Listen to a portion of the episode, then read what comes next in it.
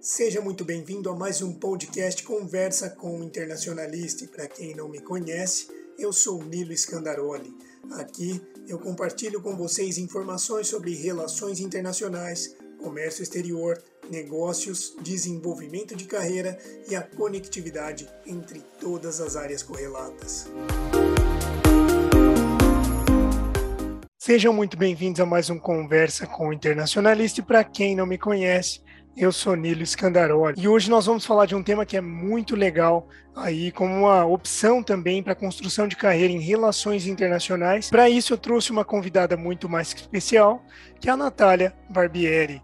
Natália, por favor, se apresente, se quiser contar um pouco da sua história também, né, o que, que você faz, sinta-se em casa. Obrigada, Nilo. Agradecer de novo a convite, a oportunidade de estar aqui é, como a gente já tinha conversado brevemente, né, é, eu acho muito importante o conteúdo que você está trazendo aí para os futuros internacionalistas e até para quem já, já é internacionalista, está um pouco perdido, talvez. É, então, como o Nilo falou, né, eu sou a Natália, eu sou bacharel em Relações Internacionais pela Unesp de Marília, é, me formei em 2018, então não faz muito tempo. É, hoje eu sou mestranda no programa de Relações Internacionais é, do Santiago Dantas, com foco em segurança internacional. Então, dentro disso, eu acabo estudando um pouquinho sobre terrorismo, migrações, que é o meu foco de, de estudo. E como é, eu vim parar né, em Globo Mobility, como eu cheguei nisso, é, é um pouco curioso, no sentido de que não foi planejado. Eu acho que o grande desafio de, de RI né, acaba sendo justamente encontrar caminhos e, e ter claro esses caminhos. É, eu já vi outros relatos, inclusive no seu canal, né, de que é, a pessoa estava pensando no, na diplomacia, acho que isso acaba sendo, para a grande maioria, pensa em diplomacia ou comércio exterior, e não acaba vendo outras, outros caminhos, né, outras oportunidades. E o meu caso não foi diferente, então quando é, eu pensei em fazer RI, na verdade, eu sempre gostei muito da área política, então me chamava a atenção essa, as relações políticas, é, principalmente a nível internacional. Então, isso sempre me chamou a atenção desde pequena, desde a escola. Então, eu já tinha muito claro que eu queria uma coisa vinculada a isso. E, logicamente, quando eu encontrei o curso de RI, né, como uma possibilidade, eu pensei na diplomacia, que, obviamente, juntava ali os, né, a, a questão política com a, a questão internacional, então para mim era perfeito. Só que daí quando você se aprofunda um pouquinho mais, você vê que não é tão lindo assim, né? Não é um mar de rosas, é uma é uma carreira acho que linda, assim, é, de muita honra. É, ainda me vejo, eu acredito que não, não, não, não é que eu me desvinculei de que não mudei de pensamento, não, não, me, não me encaixaria mas eu mudei de realidade, assim, no sentido de que talvez eu tivesse que abrir mão de muitas coisas para seguir uma carreira é, como diplomata, e eu não estava disposta a isso. Então, acho que para quem está disposto, né, e quem realmente tem um fit com essa vaga, eu acho que é perfeito, é uma carreira linda, maravilhosa. Mas, realmente, é, ao longo ali do...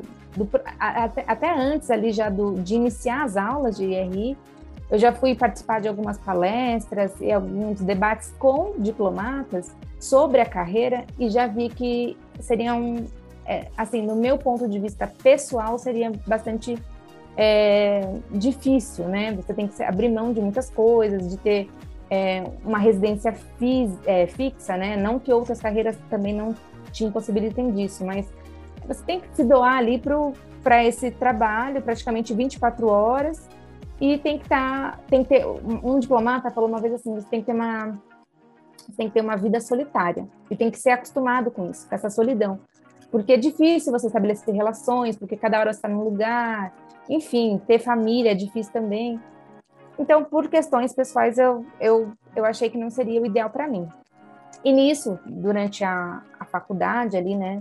Então, outro, outro ponto que é que a gente precisa, eu, eu gostaria de alertar também as pessoas que estão fazendo RI nesse momento, é, de testar, durante a faculdade mesmo, se possível, testar alternativas é, através de estágios, é, voluntariados, enfim, para justamente aí sentindo o que quer. Eu, como eu estava na Unesp, eu fiquei muito presa à área acadêmica. Então, ali o meu foco se voltou para a área acadêmica, também foi um meio ali de, de ter um, um, retorno financeiro pequeno, mas que já ajudava, então ali uma bolsa, e eu gostava de fazer pesquisa, então eu fui para essa área e acabei me fechando para outras. É, não que eu me arrependa, né? Eu acho que a, a gente é o que é pelos caminhos que a gente trilha, mas eu acho que poderia ter sido melhor, assim, no sentido se eu tivesse é, explorado outras alternativas. É, então ali, né, como eu estava tão envolvida com a área acadêmica, eu já comecei ali né, nessa área que eu já, já me já me identificava, que era a área de segurança internacional. Então, já entrei nos grupos de estudo de segurança internacional, conflitos internacionais, e fui fazer iniciação científica. E nisso eu, eu não eu não eu fiquei muito na área acadêmica e não me dei a oportunidade de fazer um estágio numa área privada ou enfim é, numa organização internacional ou numa organização não governamental, enfim, né? E outras possibilidades. E daí, acho que acontece com muita gente, não, não vai ser só de mim, espero eu.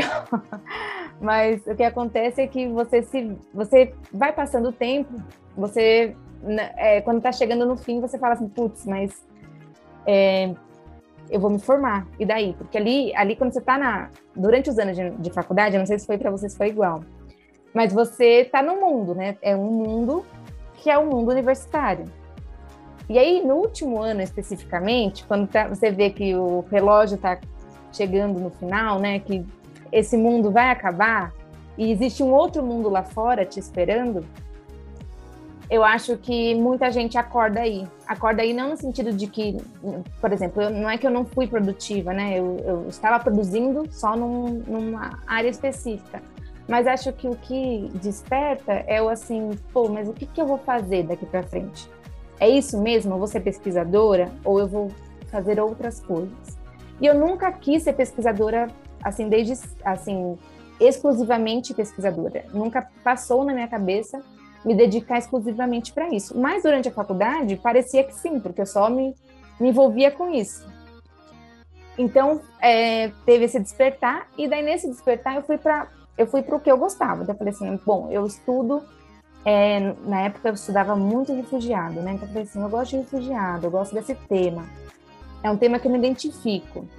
É, então eu vou, eu vou procurar um emprego em ONGs que tratam, é, cuidam de refúgio, enfim.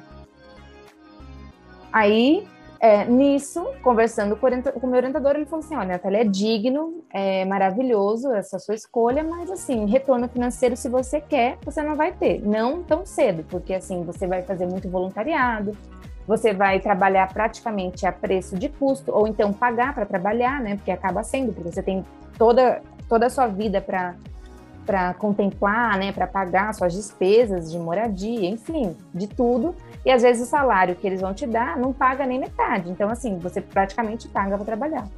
É isso que você quer?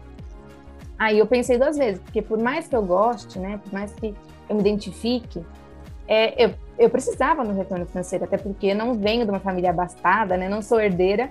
Então eu falei, pô, então eu tenho, eu preciso de dinheiro também. Não, não dá para viver no mundo das fantasias, porque se fosse só o mundo das fantasias, né, da utopia, o mundo seria perfeito e a gente faria só o que a gente gosta, 100%, sem pensar no, no retorno financeiro. Então, eu me vi nesse, nessa sinuca de bico, né?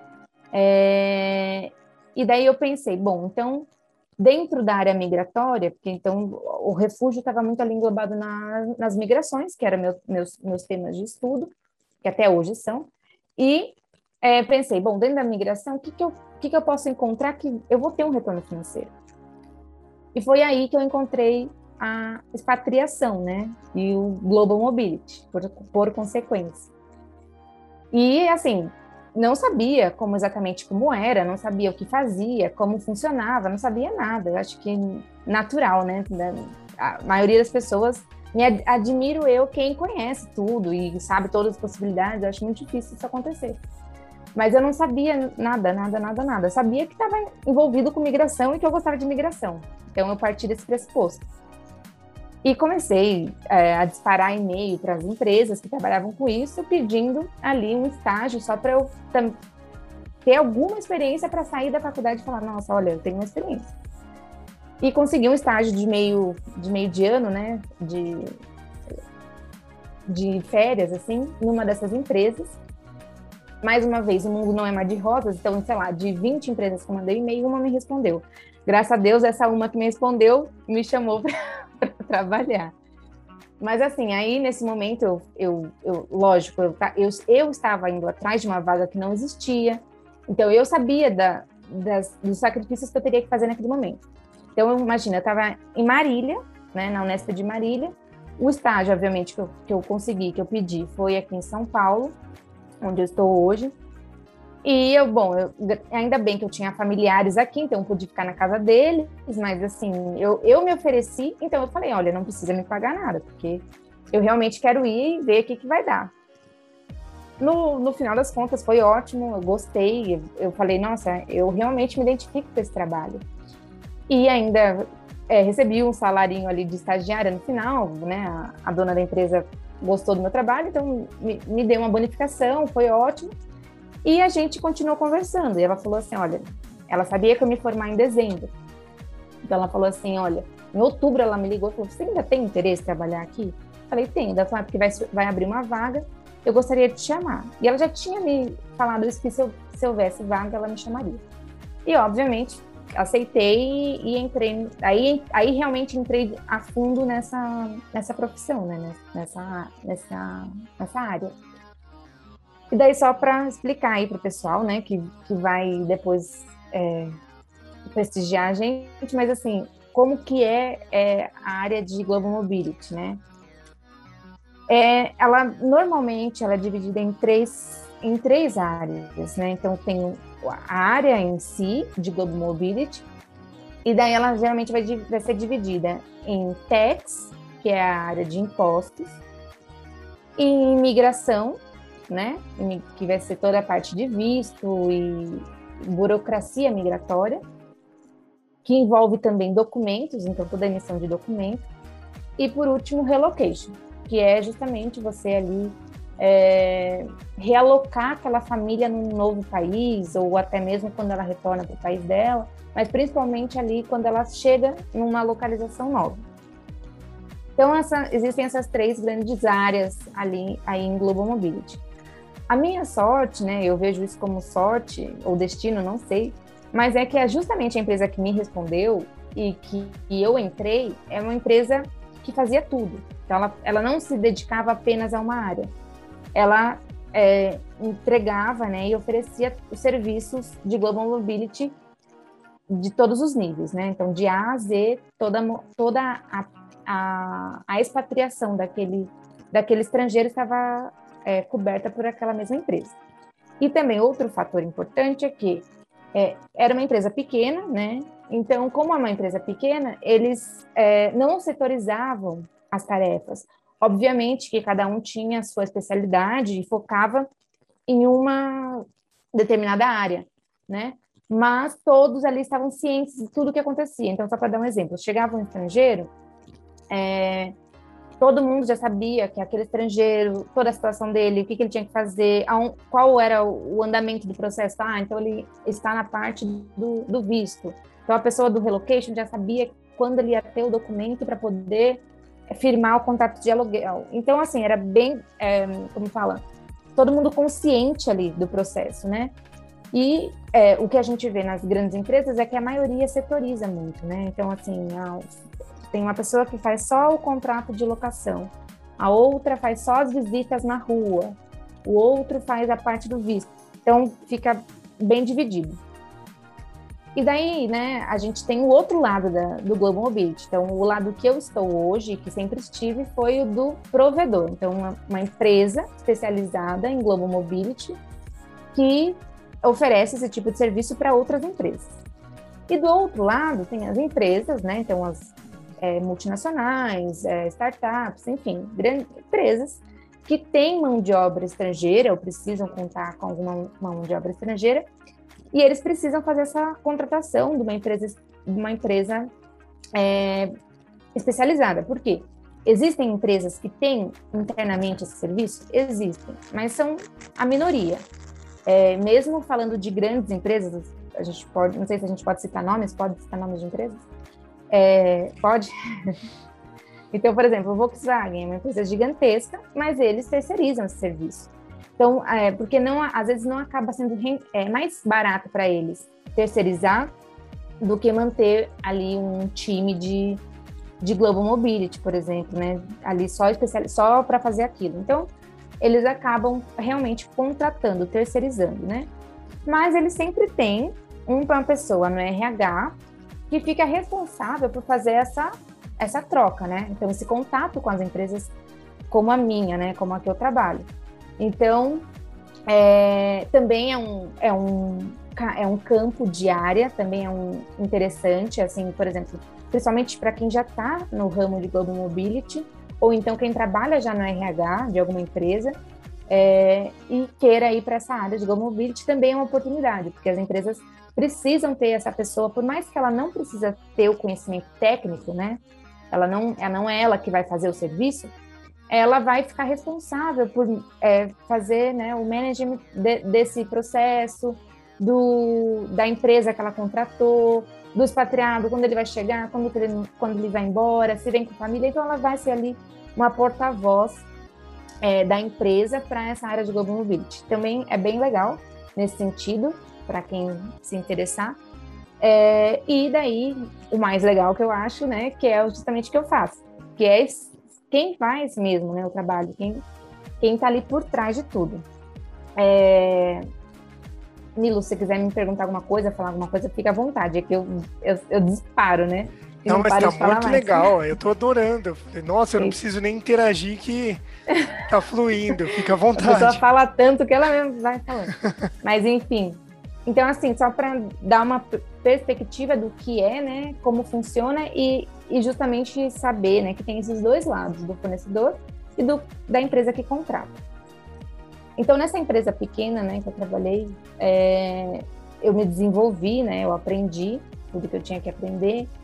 É, foi, assim, fundamental para minha trajetória, né, ter essa, essa, essa experiência de de conhecer tudo um pouquinho, porque, por exemplo, hoje eu sou especialista em imigração, né? Então, o meu, o meu forte é os processos burocráticos imigratórios, de documentos, mas eu sei me virar num relocation, por exemplo. Se eu precisar ajudar ou se eu precisar atender, eu vou conseguir, porque eu tenho essa experiência, justamente porque a empresa que eu vim é uma empresa que incentivava todo mundo saber tudo, pelo menos um pouco, para ter noção do que estava acontecendo, enfim.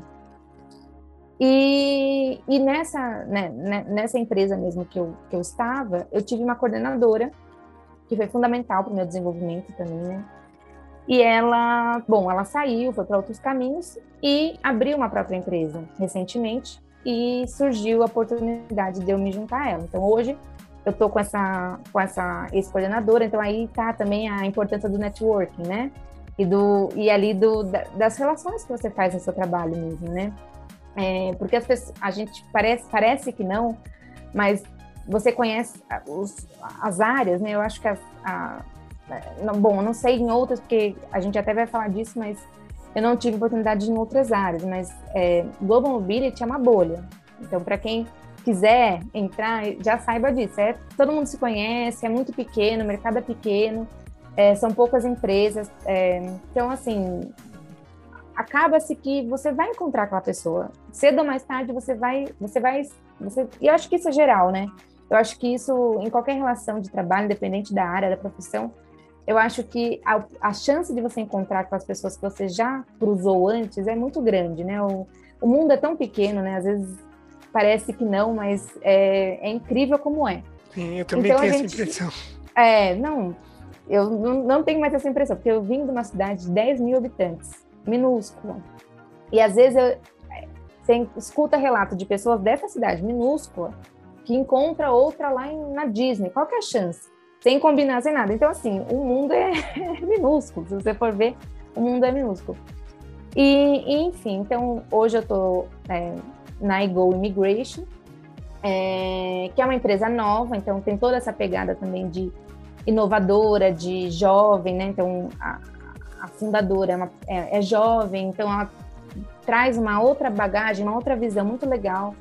É, então, que eu me identifiquei muito e que hoje, então, eu sou coordenadora de Global Mobility dessa empresa, dessa, dessa empresa nova aí que a gente vai completar um ano ainda em janeiro, então estamos caminhando aí para os próximos passos, mas assim, como, como eu te falei, é, é um mercado pequeno, é um mercado que todo mundo se conhece, é, é um mercado também que você acaba conhecendo muita empresa, então para quem é, gosta de fazer um networking, é, quem sabe fazer um networking, ou quem quer aprender a fazer um networking, eu acho que é muito interessante, porque você, assim, você cruza com todas as empresas que você imaginar, de todos os ramos, e você acaba criando relações, né? Porque hoje você hoje eles são meus clientes, amanhã eles podem ser, sei lá, meu parceiro de trabalho, não se sabe, né? A gente a gente vive aí num, num mundo de possibilidades.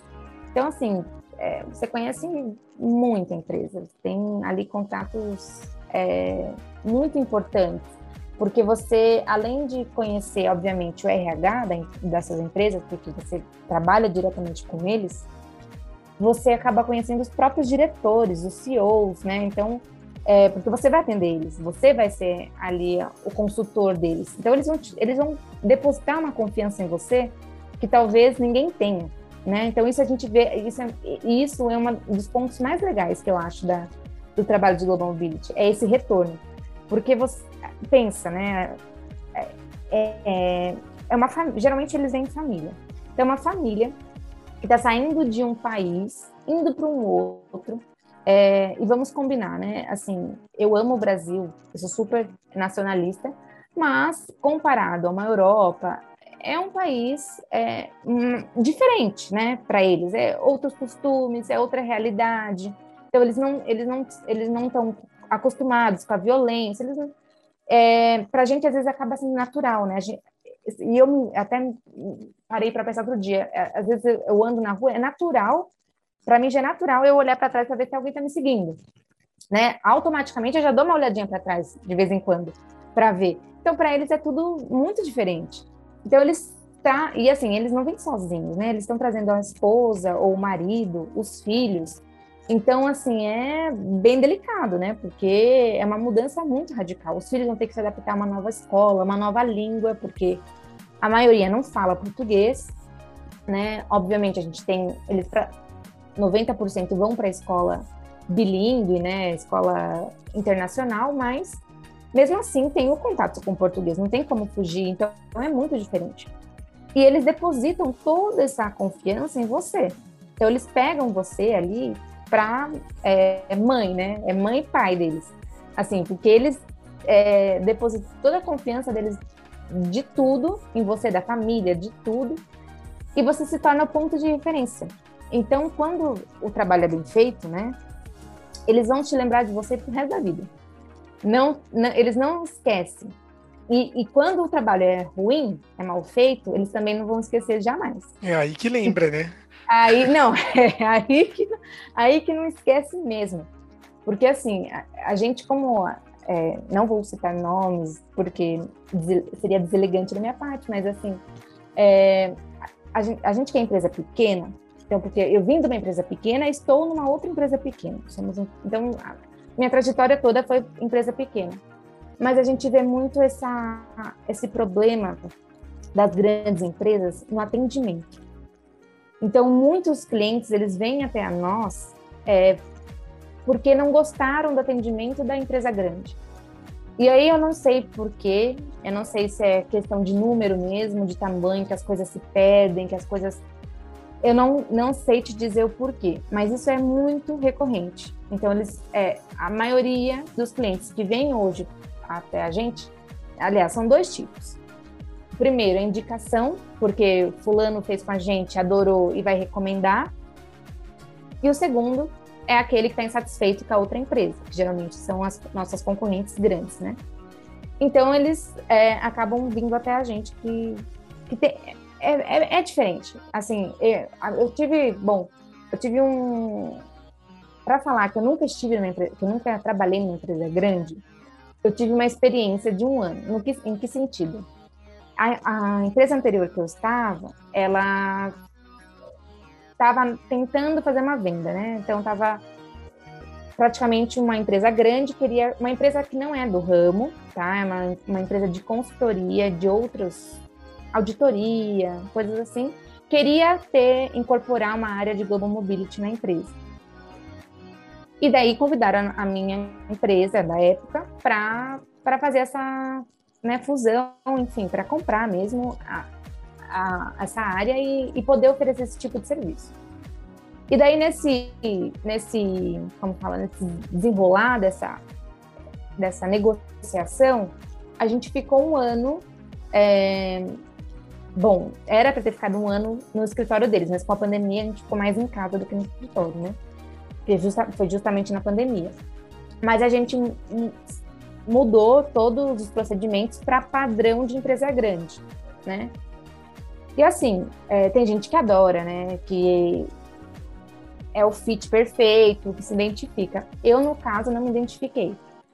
Eu acho, assim, que, no meu ponto de vista, obviamente, cada um vai ter sua, sua, sua experiência, sua, sua, seu feedback sobre, sobre empresa grande, empresa pequena, mas eu gosto mais desse negócio mais é, próximo, sabe? Essa, essa sensação de, de família, de todo mundo se ajuda, todo mundo pega a mão de todo mundo, é, é mais flexível. Então, uma empresa grande não vai ser tão flexível, porque ela, obviamente, ela tem triplo, quádruplo de funcionários. Se ela for flexível com todo mundo, é, é compreensível, são coisas totalmente diferentes. Você, eu entendo a, a, a burocracia que uma empresa grande tem, então são, é, são jeitos totalmente diferentes, né?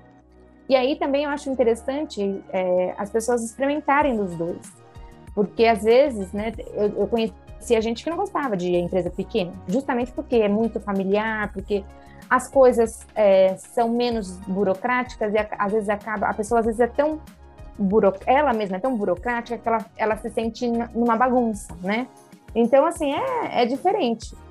No meu caso, para mim, a grande é, não era não, não, não, não era uma coisa boa para mim, no sentido de que não tinha flexibilidade, você tem, é todo mundo igual, né? Assim, não que eu queira um tratamento privilegiado, não é nesse sentido.